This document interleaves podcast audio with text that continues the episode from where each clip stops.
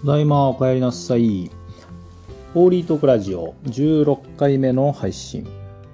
今日は2022年12月19日月曜日です。ホーリートークラジオは都内でパチンコ店を経営している私、ホーリーが会社の仲間たちに向けて毎日配信しているメールマガジン、ホーリートークに準じて一人語りをするコンテンツです。えまた新しい1週間ということになり、えが迎えました。え昨日はですね、私事ですが、えー剣道の通ってる県友会の、えー昇級審査、息子ですね。息子の昇級審査がありまして、えーまあ、息子が頑張って昇級審査。剣道を始めた半年ぐらいなんですが、まあ、その半年の練習の成果をね、えー存分に発揮して見事合格したというような、とても嬉しい、えー週末でございました。えー完全に親バカなんですが、えーまあ、自分で言うのもなんですが、非常に、えー素振りとかね、基本動作、えー今の時点ではとても、えー真面目にやっててよくてですね、家でも朝、えー素振りを習慣づけしていて、本当に偉いなって思います。まあ、この先ね、どこまで、えー剣道を続けてくれるかっていうのは、わかり誰にもわかりませんが、えー願わくばね、大人になっても一緒に、えー剣道できるような関係性であれば、本当これ以上の幸せはないなと思いますよね。まあ、そのためにも私も健康を維持して、剣道を頑張って、えー稽古、励んでいきたいなと思った日曜日でございました。ですね、そんな昨日、え送ったホーリートークの内容でお話ししたいなと思います。創業者の思いは人には伝わらないっていうね、えーホーリトク2321、えでございます。あのーまあ、創業者、えー先日言った石坂産業さんの、えー社長さんのお話の中でそういう話が出てきて、あのーまあ、その方は2代目なんで、創業者じゃないんですけれども、えーセミナーの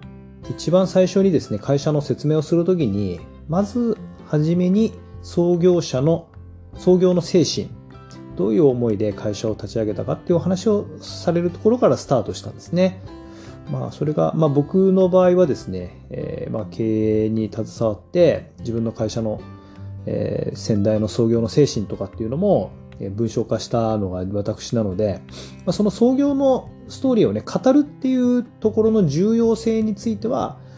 まあ、それなりには、なんとなく理解できてるかなっていう自負はあるんですが、で、その中でもですね、その具体的な内容のリアリティというか、危機感とか問題意識とか、そういう達成感だとか、そういうところは、えーね、同じ視座で感じ取ることっていうのは難しいんですけど、でもその社長さんがね、やっぱしきりの言ってたのは、やっぱ創業の思いっていうのは、あの、なかなか伝わらない。それは会社の仲間であっても、お客様であっても、取引先であっても、なかなか伝わらないものなんだっていうのを、まあ自分に言い聞かせるように言ってたなと思うし、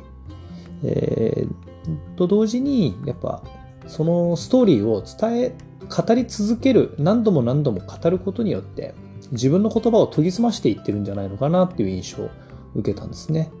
頭では分かってても言葉、口に出すっていうと、また違った脳の使い方をするっていうのは、僕もこのラジオをやっていて思うので、そういう意味では、伝わったなと、え創業の精神が、え思いが伝わったなって思っちゃったらもうおしまいだなっていうことをね、僕は今回ヒントだなと思ったんですね。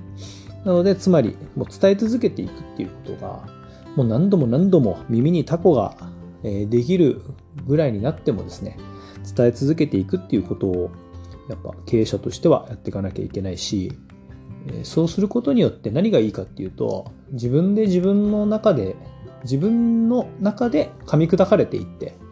よりスマートな言葉になっていくんじゃないかなっていうのを思いました。だからね、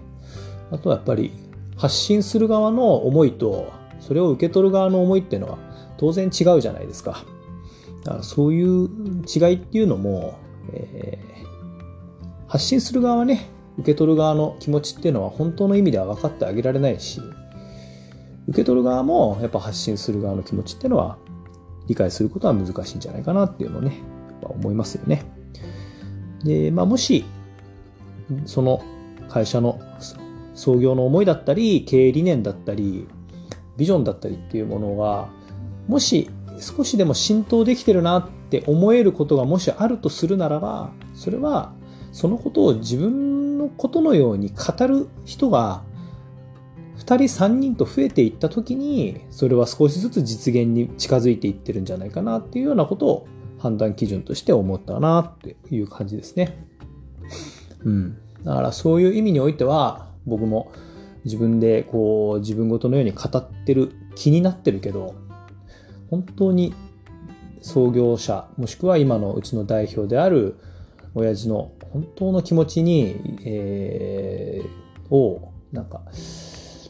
気持ちを近づけて代弁できてるかなっていうのは見直さなきゃいけないなと思います。うちの会社はね、巣鴨っていう土地でもう74、5年前ぐらいに創業して、最初は肉屋から始まってるんですが、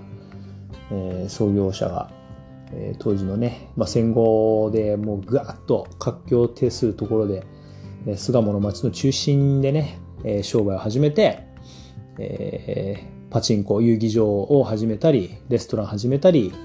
えー、喫茶店をやったり、キャバレーやったりと、まあ、いろいろな商売をね、通じて、巣鴨の町の、まあ、人と人が集まる場をね、作り続けてきて、まあ、その様子を見てね、やっぱ創業